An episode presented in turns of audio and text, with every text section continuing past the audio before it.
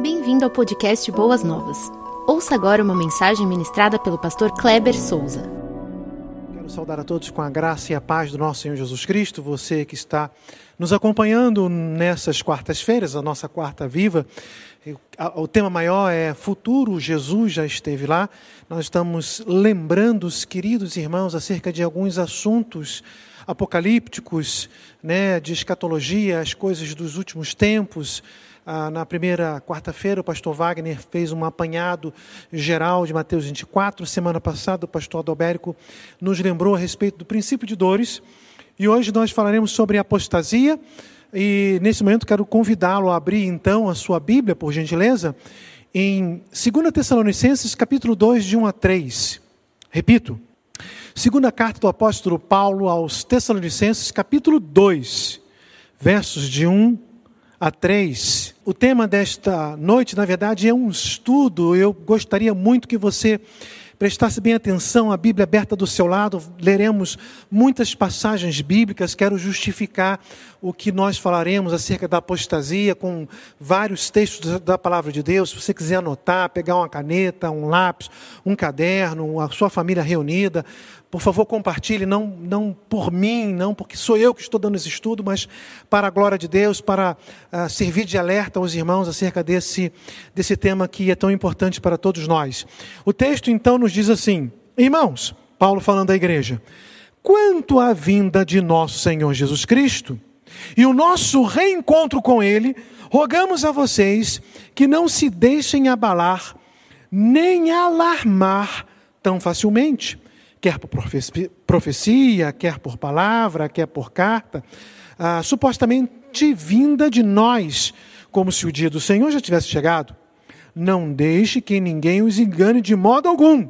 Antes daquele dia, ou seja, da vinda de Jesus, isso é, no grego é conhecido como parúzia. A parúzia é a palavra que retrata a volta de Jesus. Então, Paulo fala assim: antes daquele dia, virá apostasia, e então será revelado o homem do pecado, uma outra tradução diz o homem da iniquidade, o filho da perdição. Segundo Tessalonicenses, capítulo 2, versos de 1 a 3, o tema é, para justificar a mensagem é a apostasia, o inevitável evitável.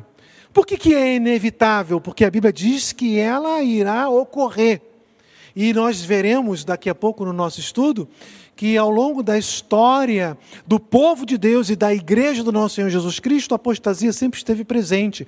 A rebelião, a revolta, o abandono, o cair, o deixar Jesus de lado, isso sempre aconteceu, mas Paulo fala de uma apostasia grande, e ele usa ali um artigo definido, a apostasia. E por que, que ela é evitável? Né? Ela é inevitável porque a Bíblia diz que ela vai acontecer. Por que, que ela é evitável? Porque o povo de Deus tem que estar atento às Sagradas Escrituras, se debruçar, estudá-la, para que não venha cair na armadilha do inimigo. Então ela é evitável porque a Bíblia já diz que ela vai acontecer e não tem a necessidade do povo de Deus negligenciando as sagradas escrituras a apostatar. Então a apostasia, o inevitável, evitável. Olha uma preocupação legítima que surgiu com relação, sobretudo nesse nesse nesse último ano, né, é, 2020 e agora 2021, acerca ah, da volta de Jesus, uma preocupação muito grande, porque vivenciamos ainda a pandemia, há, há uma aceleração, não no ritmo que gostaríamos que fosse com relação à vacinação, mas ainda vivemos na, ah, no período aí da, da, da pandemia. Ah, vemos ainda ah, muitos ah, parentes, irmãos em Cristo, né? muita gente perdendo familiares, muita gente chorando, muita gente de luto.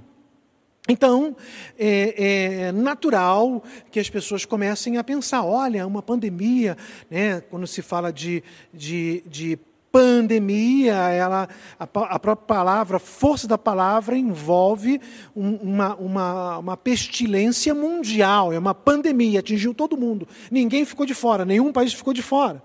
Né? Então as pessoas começam a pensar: olha, Jesus está voltando. E aí, meus amados irmãos, na última semana nós vimos isso porque a mídia está acesa, né, e acompanhando as mídias sociais, WhatsApp, né, é, é, é, é, Telegram, vídeos rolando por aí, o Hamas fazendo um ataque maciço a Israel. Aí você pensou assim, pronto, uma pandemia, né, algo mundial.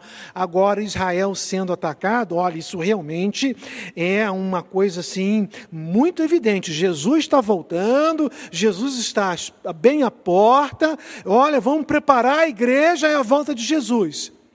Bom, nós precisamos é, ficar bem focado no que diz a palavra de Deus. Realmente eu entendo que a coisa está muito mais perto do que antes, mas esses, esses, pandemia,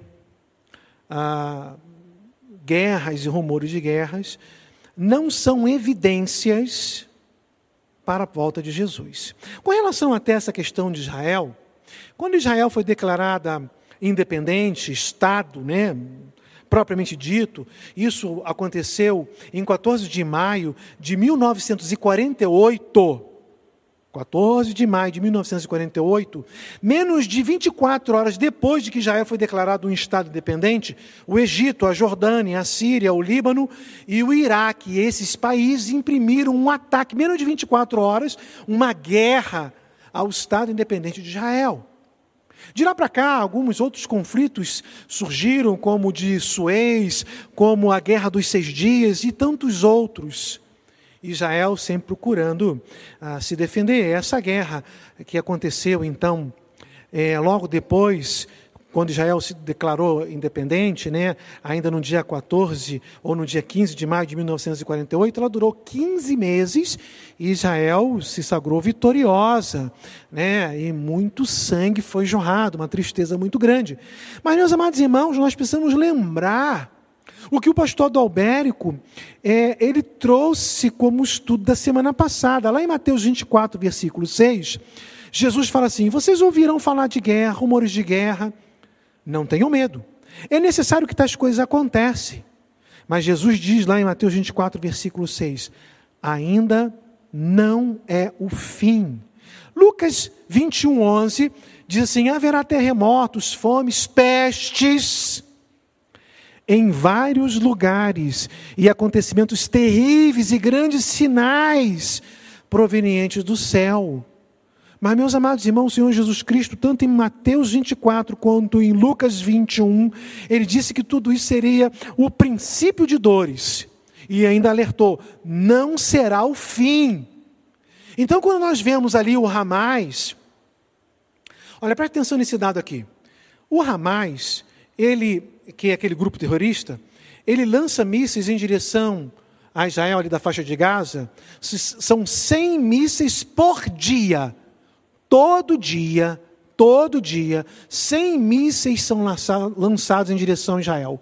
Naquele dia, né, semana passada, quando foi filmado lá, tem um Iron Dome, né, que é, é, é uma, uma, uma, defesa é, da antiaérea, né, uma artilharia antiaérea de Israel.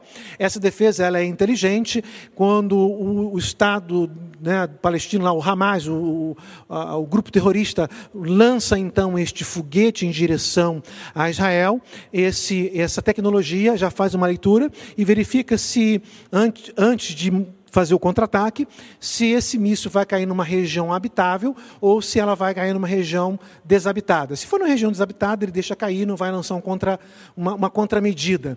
Mas se nessa leitura for numa região habitável, ela automaticamente já lança um contra-ataque, não contra o Estado lá de, do Palestino, contra o povo, mas para destruir nos ares esse míssil.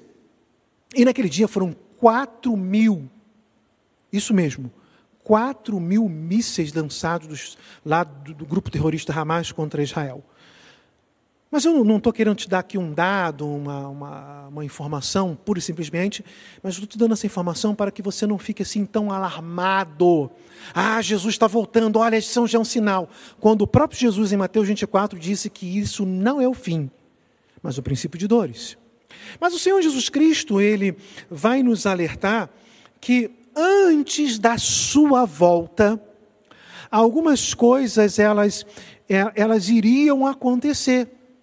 E, e na verdade, quando, eles, quando Paulo escreve essa carta, a igreja de Tessalônica, sobretudo no capítulo 2, versos de 1 a 3 que nós lemos ali, né, o, Senhor, o Senhor Jesus Cristo, ou, ou o apóstolo Paulo, inspirado pelo Espírito Santo, ele, ele vai nos orientar e ele vai alinhar a igreja que alguma coisa antes da volta de Jesus iria acontecer.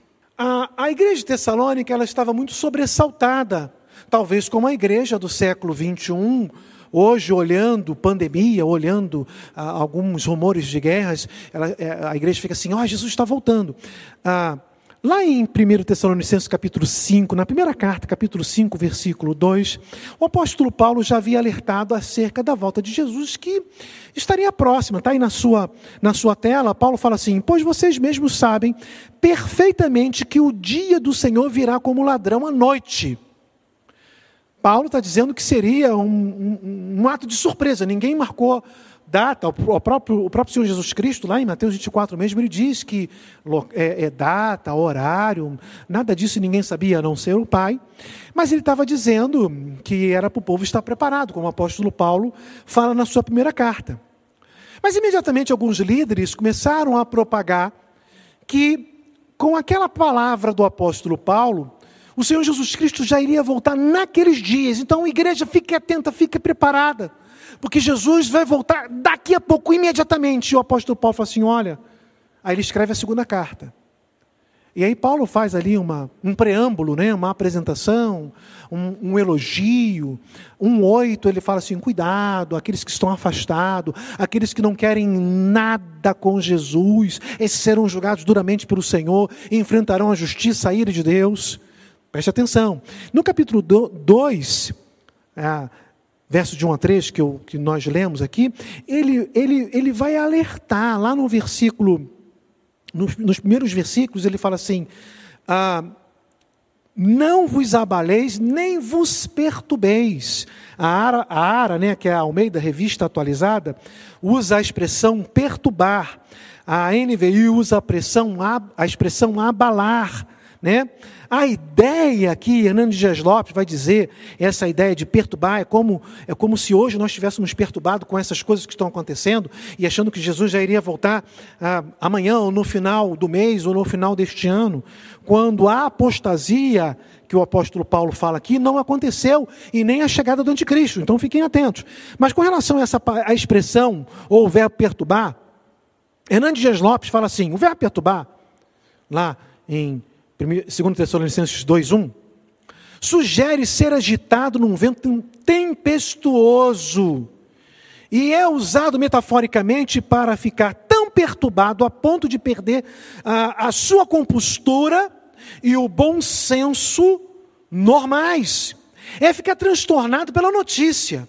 O erro doutrinário traz perturbação em vez de edificação e consolo. Então o apóstolo Paulo está dizendo assim: ó, não vos perturbeis, não saiam da linha.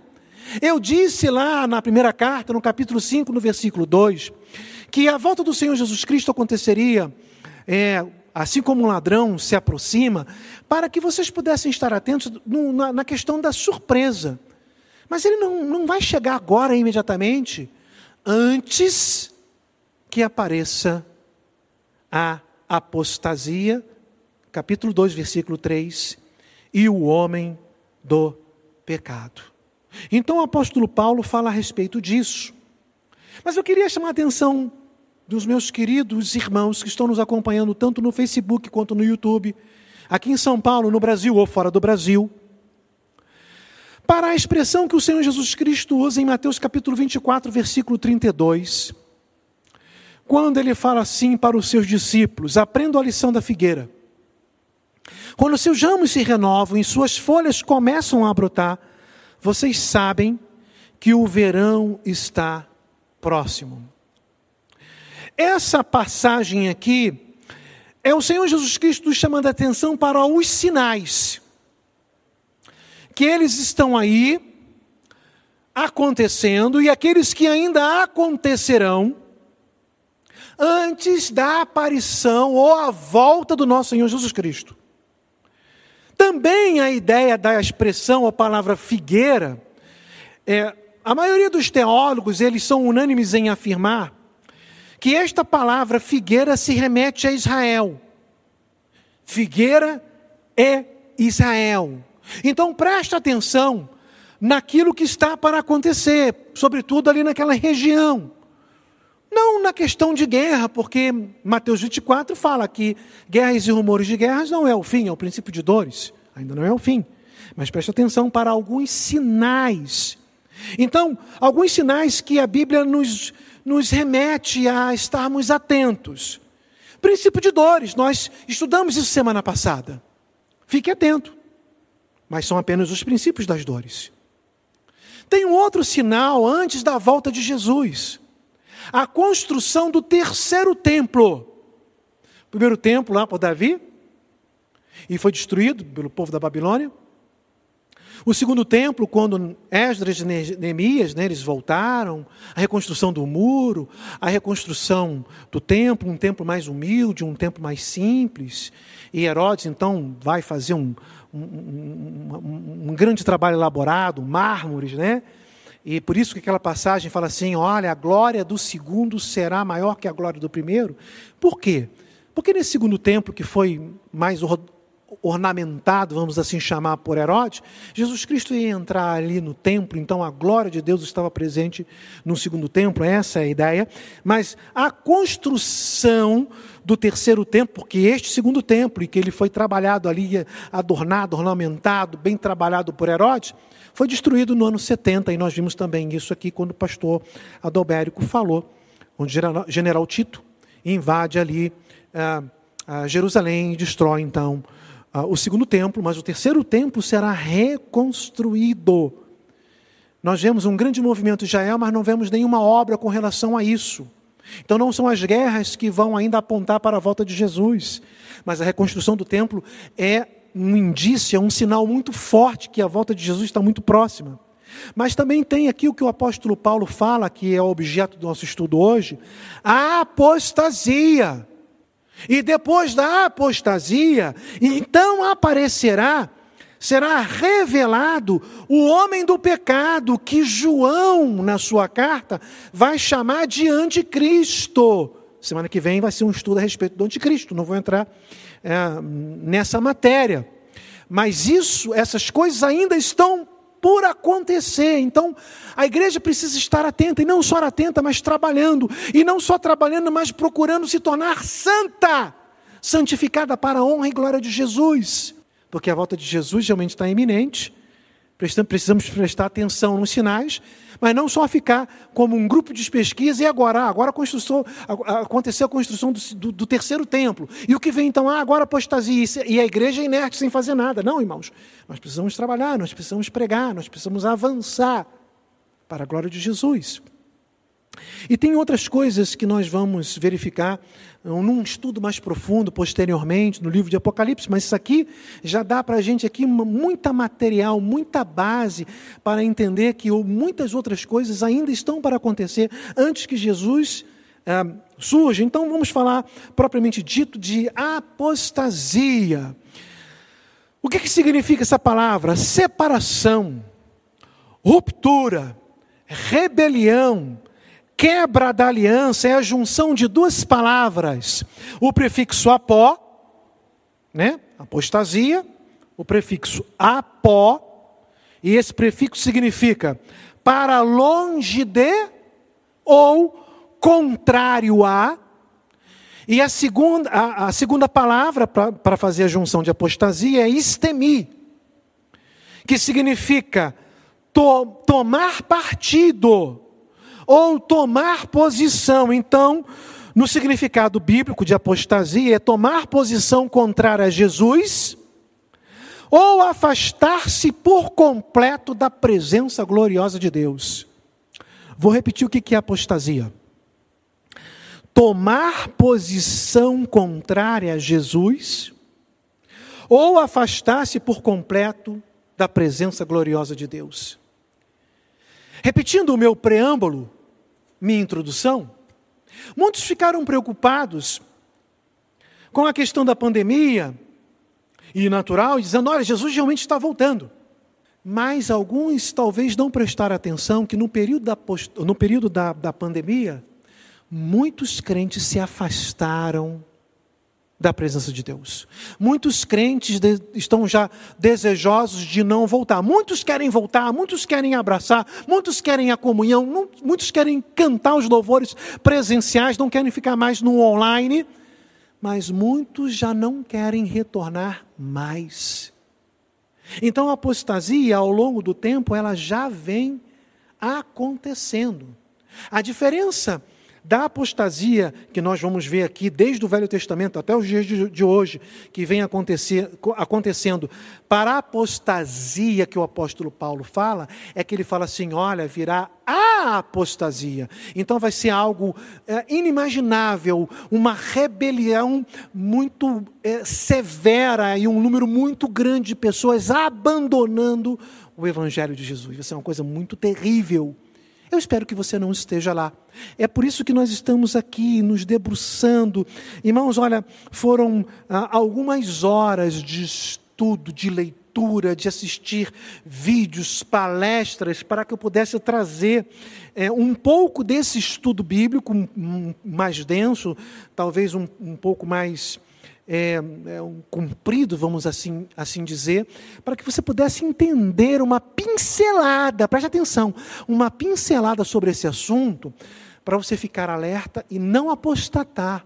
A nossa intenção, o, o, nosso escopo, o nosso objetivo é chamar a aten sua atenção não simplesmente para te dar é, um estudo elaborado, mas para que você pense assim: oh, eu não posso cair nessa armadilha eu tenho que me manter fiel na presença gloriosa de Deus.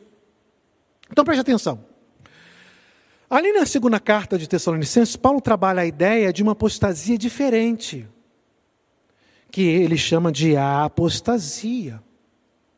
Só, meus amados irmãos, que essa a apostasia, com um artigo definido A, para chamar, nos chamar a atenção que vai ser algo grandioso, ela não vai acontecer num período em que a igreja mais ora. Ela não vai acontecer num período das grandes obras missionárias, enquanto a igreja está trabalhando, plantando igrejas, trabalhando com novas congregações, fazendo um trabalho é, de, de ação social é, de grande esforço, abençoando muitas vidas. Não. A ideia aqui, meus amados irmãos, é que Satanás, ao longo das eras, ao longo do tempo, ao longo dos anos, paulatinamente, ele vai infiltrando alguns conceitos equivocados ou contrários às Sagradas Escrituras para que você possa, permitindo que esses conceitos venham adentrar sua mente, seu coração, faça com que você caia, faça com que você se afaste, faça com que você declare uma rebelião contra Cristo e contra Deus. Então, mundanismo, secularismo, pluralismo, liberalismo, as falsas doutrinas. Isso é estratégia antiga. Para que devagarzinho ele vai fazendo isso, aí a pessoa afasta, aí vem uma, uma pandemia. As pessoas, ah, eu não quero ir mais para a igreja, não, fiquei frio na fé. Para quando chegar a apostasia, ninguém vai, vai se assustar, porque isso já vinha acontecendo paulatinamente. Vamos ver a ideia de apostasia no Velho Testamento. Eu quero ler para você algumas passagens bíblicas demonstrando que o povo de Israel, e eu não estou entrando aqui numa ideia de julgamento, mas numa ideia de alerta, era um povo inconstante. Como hoje nós temos muitos crentes inconstantes, ora está aqui, ora não está mais, ora está em outra igreja, ora sai, se afasta, ah, eu não quero mais. Eu conheço muita gente. No dia do meu batismo, eu batizei no dia 31 de dezembro de 1986. Muitos outros irmãos batizaram muito antes do que eu, alguns depois, enfim. Naquele dia, naquela noite, antes da virada, eu lembro de uma, uma jovem que ela se batizou ali, ah, naquela, naquele momento tão especial, e ela nunca mais voltou para Jesus. Uma outra jovem, no dia do batismo dela, ela chorava tanto, chorava, chorava, era, era muita emoção, e a igreja ficou muito emocionada com a emoção dela. A partir do, do, domingo subsequente, ela nunca mais voltou para a igreja. São pessoas inconstantes. E eu não estou dizendo isso para dizer, olha, eu sou crentão, eu sou firme, eu não sou igual àqueles outros, como, como o publicano e o fariseu. Por favor, meus irmãos, não me interpretem mal. Eu só estou querendo dizer que tem pessoas inconstantes e nós não podemos, como, como Tiago disse, ficar com o coração dobre. Uma hora está aqui, uma hora está ali. Não, nós temos que estar reto, firmes, para a apostasia não nos pegar, a ideia de rebelião, lutarmos contra as coisas de Deus. Vamos ver aqui Juízes capítulo 2. Vai ser projetado aí para você. Você pode anotar aí também, Juízes capítulo 2, de 7 a 12. Juízes capítulo 2, de 7 a 12, o povo prestou culto ao Senhor durante toda a vida de Josué. E dos líderes que continuaram vivos depois de Josué, e que tinham visto todos os grandes feitos, ó, tinham visto todos os grandes feitos que o Senhor realizara em favor de Israel.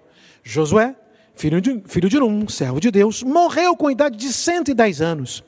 Foi sepultado na terra de sua herança, em Timnat-Heres nos montes de Efraim, ao norte do monte Gaás. Depois que toda aquela geração foi reunida a seus antepassados, surgiu uma nova geração. Olha, nós estamos numa nova geração. Que não conhecia o Senhor. Esse não conhecia, não queria reconhecer os feitos de Deus, inconstantes. E o que ele havia feito por Israel. Então os israelitas fizeram o que o Senhor reprovava e prestaram culto aos Baalins, abandonaram o Senhor. A palavra no aramaico é azag. Azab significa apostatar.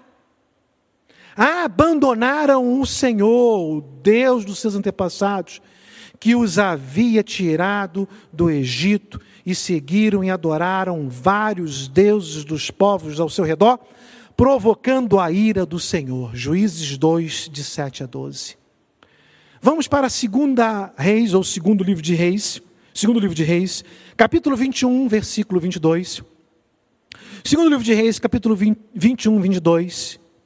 Está falando aqui do, do filho de Manassés, Amon, dizendo que Amon abandonou, a palavra é a mesma, é Azab, ou apostatou, ah, Amon, Amon abandonou o Senhor, o Deus dos seus antepassados, e não andou no caminho do Senhor. Olha, o rei fez isso.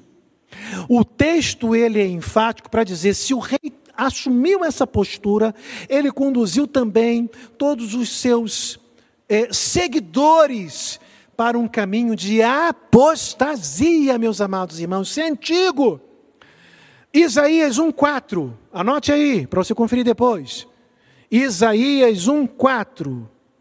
Ah, nação pecadora, povo carregado de iniquidade, raça de malfeitores, filhos dados à corrupção, abandonaram as rab, apostataram o Senhor, desprezaram o Santo de Israel e o rejeitaram.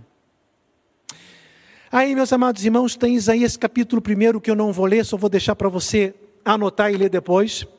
Isaías capítulo 1, de 11 a 17.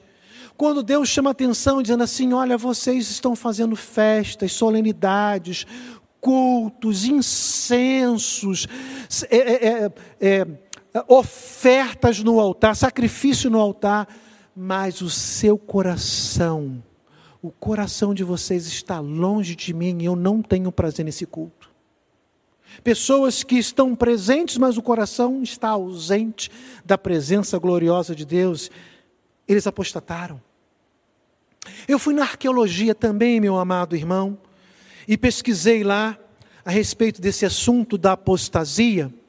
E eu descobri que em 2011 Israel estava construindo uma autopista e nas escavações, na, na, na obra para poder fazer lá a fundação para passar a, a autopista, achou-se então ah, alguns escombros.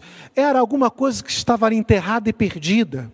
E como acontece no mundo inteiro, aquela obra ela é parada. E ali as pessoas chamam as autoridades para que eles possam fazer aquelas escavações e verificar o que está ali. Então os arqueólogos na região de Tel Mutsá, vou repetir, na região de Tel Mutsá, Eles descobriram um templo pagão, ou por que pagão? Porque era um templo que fazia coisas que não era do agrado de Deus. E quem que fazia isso eram as outras nações? Não, é em Tel Mutsá, a oito quilômetros do templo de Jerusalém, onde Salomão, Salomão construiu o templo. Ok? Oito quilômetros, é muito perto. Esse templo estava ali, fazendo coisas que não agradavam a Deus. Depois dessa escavação ser concluída, ou, ou em uma fase bem adiantada, eles verificavam que não o tamanho, mas as, a, a, a, similaridade com o templo de Jerusalém era, era muito grande, porque lá tinha o lugar santo, nesse templo pagão, tinha um lugar santo, tinha o Santo dos Santos. Eles acharam enterrado um altar de sacrifícios. Na proximidade, nas proximidades do altar, eles acharam ossadas de animais dando evidência clara de que ali eles faziam sacrifícios naquele altar, incensário, a mesa de propiciação, onde, onde tinha o povo, mesma, mesma coisa que tinha no templo de Jerusalém, e o pátio onde o povo ficava. Só que, meus amados irmãos, eles acharam ali é, algumas figuras é, de deuses da fertilidade, ah, aonde demonstrava claramente que o povo de Israel eles se afastavam vez por outra da presença gloriosa de Deus. E eles iriam, então estavam indo em direção ao templo de Telmutsá para adorar outros deuses. E aí eu quero trabalhar com vocês um conceito que talvez você nunca ouviu falar. Uma palavra que é chamada de enoteísmo. Vou repetir com H, essa palavra é com H. Enoteísmo enoteísmo. O que é enoteísmo? Enoteísmo é a crença de que as pessoas elas, elas adoram um único Deus sem negar a existência de outros deuses. O monoteísmo, mono, um só, o monoteísmo, aquilo que Deus ensinou ao povo de Israel, é a crença que existe um único Deus e a adoração é somente a Ele e nada mais, porque não existem outros deuses. Isso é monoteísmo. O enoteísmo é a crença de que as pessoas, elas acreditam num único Deus, mas elas não negam a existência de outros deuses, tendo a possibilidade de adorá-los também.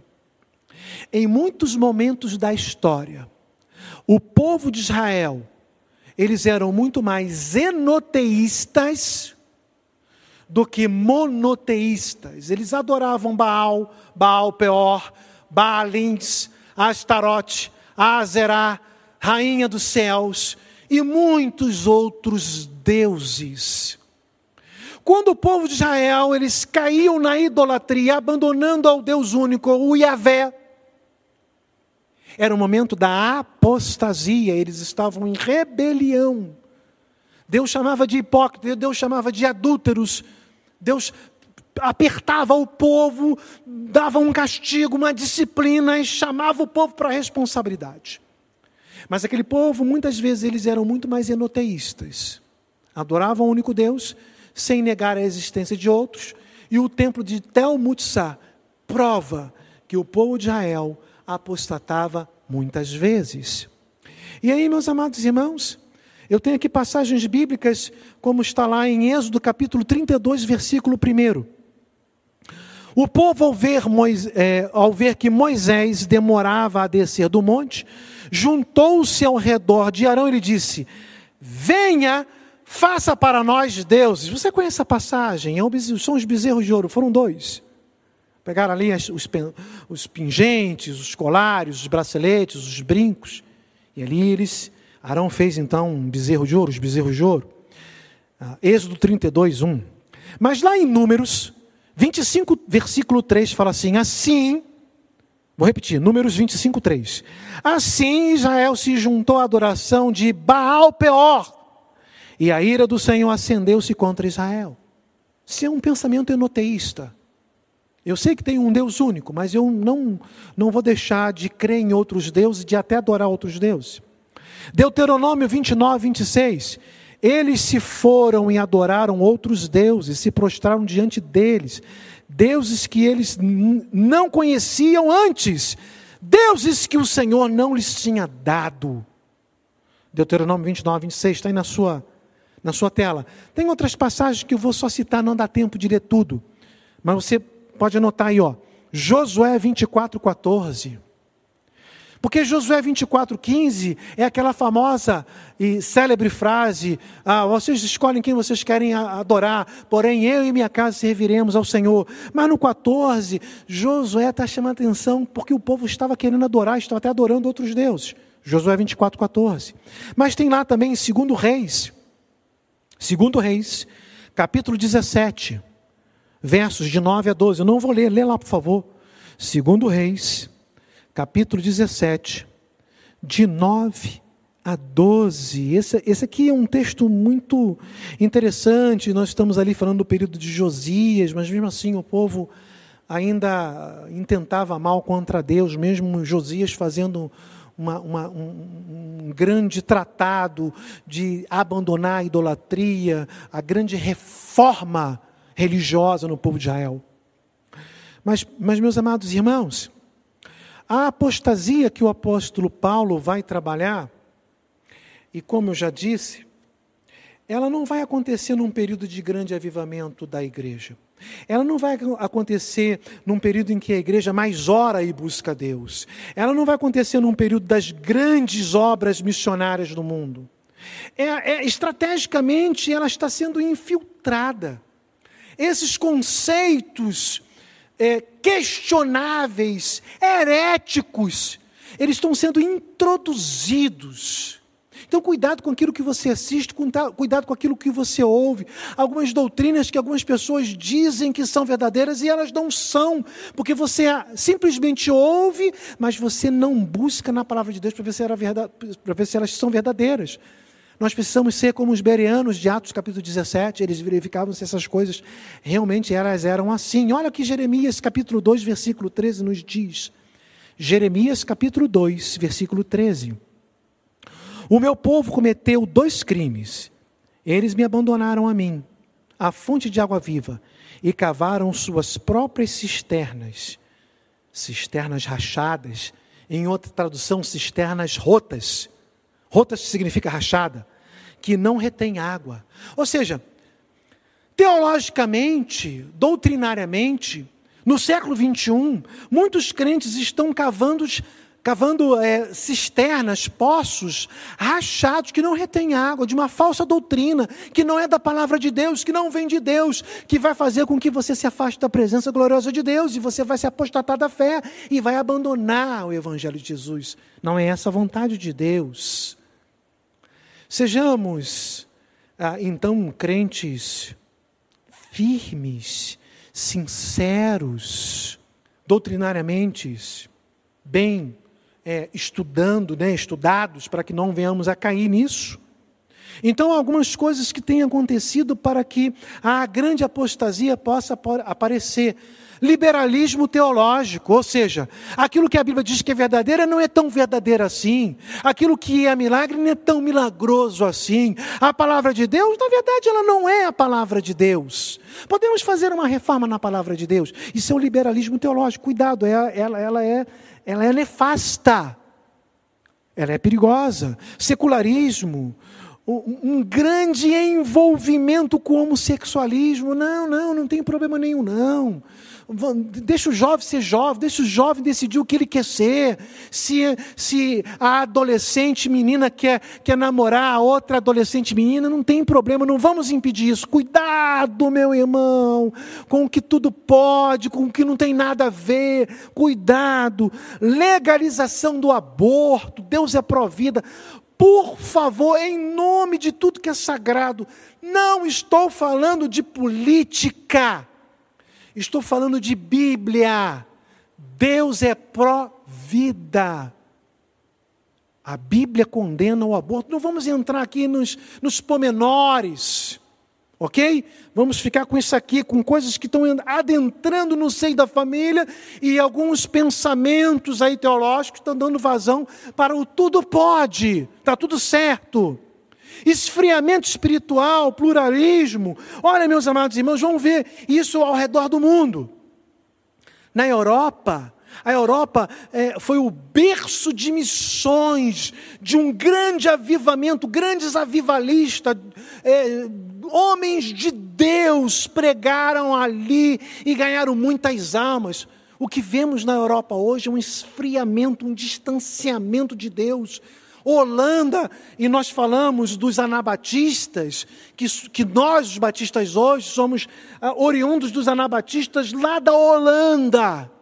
Hoje a Holanda é um país secular, secularizado, afastado da presença de Deus, ruas que tem lá vitrines, onde as mulheres se prostituem, legalização de drogas, pessoas usam na praça aberta tranquilamente, tudo pode.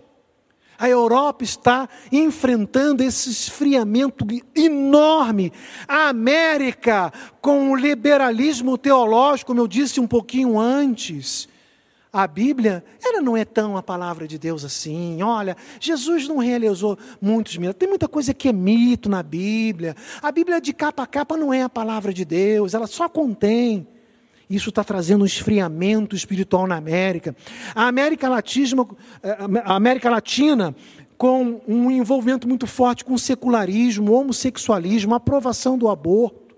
O Ocidente com as crenças nas religiões filosóficas Irmãos, preste atenção: o islamismo é a religião que mais cresce no mundo.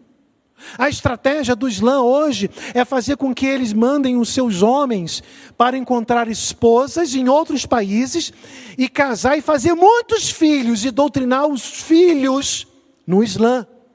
Isso tem acontecido na França. É a coisa é muito séria.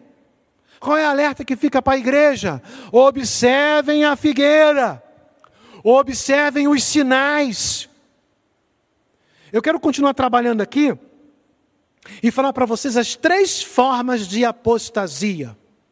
A primeira forma da apostasia, como ela vai se apresentar para a humanidade, como que ela vai ser é, encarada, observada e vivenciada. Primeira forma, uma rebelião clara contra Deus.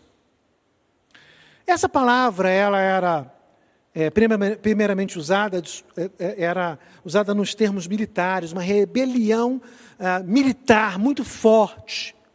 E depois ela foi introduzida para as coisas espirituais para dizer que era uma rebelião contra Deus. Então vejam só, essa rebelião contra Deus, o próprio apóstolo Paulo, no 2 Tessalonicenses, capítulo 2, versículo 4, ele fala assim, ó, a respeito do filho da, da, da, desobediência, da iniquidade, né, homem da iniquidade, este se opõe e se exalta acima de tudo que se chama Deus.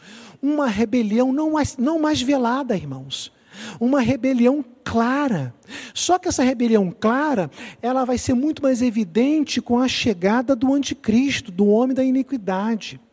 Mas hoje nós já vemos já uma rebelião muito forte contra tudo que se chama Cristo. Oh, meus amados irmãos, já chamaram Jesus de homossexual. Já fizeram sátiras ah, com Jesus sendo homossexual. Uma rede de televisão aberta, que não quero falar o nome dela, aqui no nosso país, ela, ela patrocinou um filme chamado A Comédia Divina onde Satanás visita Deus e Deus é uma mulher, e não quero entrar nessa questão de homem, de mulher, nada disso, mas ele pede permissão para abrir a sua igreja no mundo e Deus permite. Ou seja, a ideia é que é, Deus é uma piada. E aí ele, nesse filme, vai fazer um talk show chamado Satan Night Show. Porque para ele tudo é uma piada, Deus é uma piada, tudo é muito engraçado, Jesus é homossexual. Né? As pessoas fazem aqueles, aquela marcha lá, aquele movimento uh, do homossexualismo e pega lá os símbolos religiosos, o crucifixo e, e simula ali um ato sexual com, com o crucifixo. Uma rebelião clara contra as coisas de Deus. 1 Timóteo, 1 Timóteo, capítulo 1, 6 a 10, Paulo fala assim, ele começa assim, ó, lá no versículo 6. Alguns se desviaram. Alguns se desviaram. Essa palavra lá no grego dá a ideia de fora do compasso com Deus, fora da linha de Deus, afastar-se do alvo que é Deus. Muitos ah, estão fazendo coisas que desagradam e desonram a Deus. Paulo vai trabalhar aqui no texto chamando alguns de transgressores, uns insubordinados, ímpios, pecadores, profanos, irreverentes. Veja lá, veja lá 1 Timóteo 1, 6 a 10, 1 Timóteo 4, de 1 a 3, doutrinas de demônios, espíritos enganadores. Paulo está dizendo assim: o Espírito diz claramente que nos últimos tempos alguns abandonarão. A palavra lá no original é apostasia, apostemia. Tempo de iniquidade. A segunda forma aqui é um afastamento dos crentes nominais da igreja. Hebreus capítulo 6, de 4 a 6. Presta atenção, meu amado irmão, essa palavra é para você. A primeira palavra, isso é uma coisa que o mundo irá fazer, uma rebelião muito clara contra as coisas de Cristo.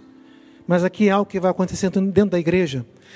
Hebreus 6, de 4 a 6, ora, para aqueles que uma vez foram iluminados, provaram o dom celestial, tornaram-se participantes do Espírito Santo, experimentaram a bondade da palavra de Deus, os poderes da era que há de vir caíram é impossível que sejam reconduzidos ao arrependimento. O autor do livro de Hebreus não está dizendo que crente perde a salvação. A ideia aqui são crentes nominais que experimentaram tudo o que nós experimentamos também, mas depois eles eh, permitem que essas coisas, essas falsas doutrinas, é, doutrinas heréticas venham entrar no seu coração e eles abandonam e não querem voltar nunca mais. Qual tem sido a sua postura com relação à palavra de Deus? Meus amados irmãos, quando nós olhamos aqui no domingo, quando a igreja está superlotada, nós não vamos dizer, olha, aquele ali é crente, aquele não é, esse é, esse não é. Para nós todos são. Mas nós sabemos que na igreja de Jesus, e quando eu falo igreja de Jesus, não estou falando igreja batista Boas Novas, é a igreja universal, a igreja que está no universo toda de Jesus. Tem crentes sérios e crentes meramente nominais.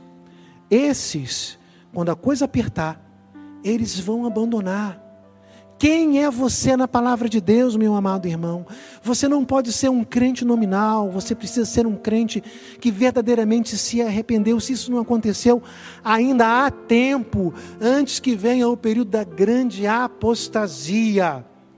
E em terceiro lugar, aqui, meus amados irmãos, a terceira forma aqui de apostasia é seguir a Deus, cada um à sua maneira uma rebelião muito clara do mundo contra as coisas de Deus, crentes nominais que serão confrontados e vão abandonar, e muitos que querem seguir Cristo à sua maneira. Eu quero me remeter lá para 2 Reis, capítulo 23, versículo 9, que diz assim: Mas os sacerdotes dos altos não sacrificavam sobre o altar do Senhor e nós estamos aqui no mesmo período de, do templo de Telmutsá. Será que eles não sacrificavam lá no templo de Jerusalém, mas sacrificavam lá no templo de Telmutsá? O texto continua. Não sacrificavam sobre o altar do Senhor em Jerusalém, porém comiam pães asmos no meio dos seus irmãos. O que esse texto quer nos ensinar, meus amados irmãos? Quer nos ensinar o seguinte: a lei dizia, Levítico capítulo 24, 5 e 6, e depois Levítico capítulo 24, 9, anote aí por favor, Levítico 24, 5 e 6 e depois o versículo 9, que os sacerdotes eles deveriam comer o pão asmo no lugar santo, a lei, Deus determinava, vocês não podem comer o pão asmo em outro lugar vocês só devem comer o pão asmo no lugar santo.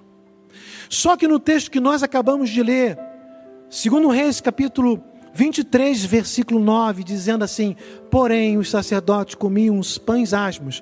E preste atenção que o autor está dizendo que o pão era asmo, ou seja, era o pão que a lei dizia que ele deveria ser feito, um pão sem fermento. Então eles tinham a preocupação de seguir a elaboração do pão conforme a lei determinava. Mas na hora de se alimentar do pão, não seguiu o que a lei dizia. Eles faziam o que o seu coração determinava. Não tem problema eu comer fora do lugar santo, conforme a lei determinou. Não tem problema nenhum, eu vou fazer a minha maneira. E a minha maneira está dizendo que eu devo comer junto com meus irmãos. Então, meus amados irmãos, tem muita gente que quer reinterpretar a palavra de Deus. Ou tem muita gente que quer dar um novo significado às sagradas escrituras e às sã doutrinas. E seguir Jesus à sua maneira. Meus amados irmãos, nós não temos a autorização de Deus para seguir Jesus à nossa maneira, ao nosso bel prazer. Nós temos que seguir Jesus conforme as sagradas escrituras. Porque quem age assim está apostatando, está abandonando, está, rebel... está sendo rebelde. Olha, se eu quero seguir Jesus à minha maneira, eu estou me rebeli... uma... fazendo uma rebelião contra Deus, sendo um rebelde. Então eu estou abandonando a fé. Isso não pode ser, não pode acontecer na igreja de Jesus. Olha, queridos irmãos, eu tinha muitas outras coisas para trabalhar com vocês.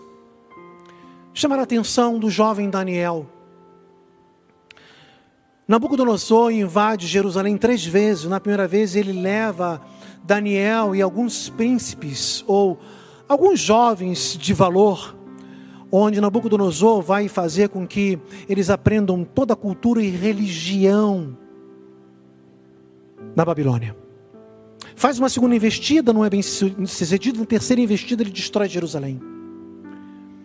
Daniel é um jovem que perde a sua nação, perde os seus amigos, perde a sua família, perde a sua língua, perde a sua cultura, perde o seu povo. Mas Daniel não abandonou a Deus. Nós temos que ser iguais a Daniel, meus amados irmãos. Daniel, ele tinha potencialmente tudo para se rebelar.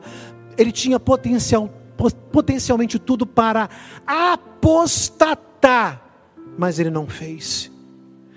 Quando então o rei falou para que as iguarias que eram sacrificadas a ídolos fossem dadas para aqueles jovens, Daniel chamou o copeiro e falou assim: não faça isso.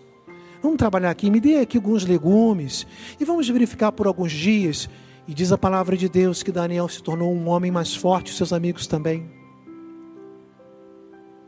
Quando então a nação diz que ah, todos deveriam se dobrar diante da estátua do rei, Sadraque, Mesaque e Abidinego, e por inferência, e por inferência, a Bíblia não diz, mas por inferência, Daniel também, eles não se dobraram e foram lançados na fornalha com fogo.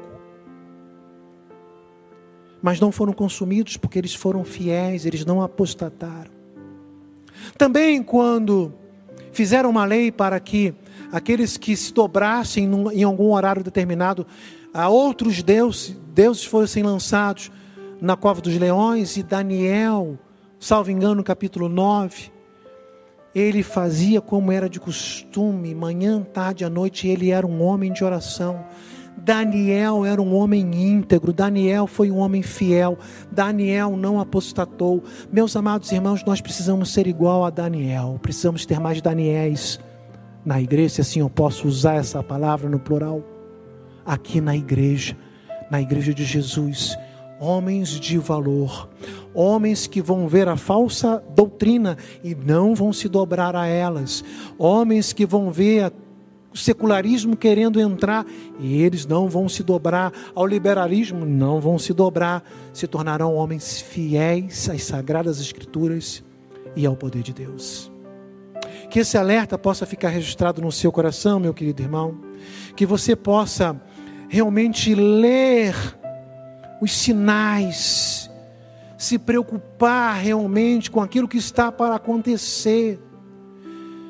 A apostasia, ela não é só o que vai acontecer, mas ela pode entrar no seu coração, ela pode entrar na sua família, ela pode invadir o coração do seu filho, o coração do seu neto. Portanto, trabalha para que o, o seu filho, o seu neto, você seja, sejam crentes valorosos como Daniel. Que Deus abençoe grandemente a sua vida. Que você se mantenha firme e fiel às sagradas escrituras. Que Deus o abençoe abundantemente. Eu quero orar pela sua vida, logo em seguida a bênção dos apóstolos. Senhor, muito obrigado pela palavra do apóstolo Paulo, um instrumento do Senhor, inspirado pelo Espírito Santo, nos dizendo que haverá um dia em que a terra será invadida pela, por uma grande apostasia, a apostasia. Mas vemos que paulatinamente o inimigo já vem trabalhando para que o homem venha é, se tornar um rebelde, venha implementar uma rebelião contra Deus. Não deixe isso acontecer aqui conosco. Que possamos estar atentos aos sinais e trabalhar para uma vida de santidade. Abençoe os meus irmãos para que nenhum venha se perder, nenhum venha abandonar. Os abençoe grandemente. Assim oro pela igreja e peço a bênção de Jesus para todos eles. E é nesse nome poderoso que eu oro. Amém. Você ouviu o podcast Boas Novas? Não se esqueça de seguir nosso canal para ouvir mais mensagens que edificarão a sua vida.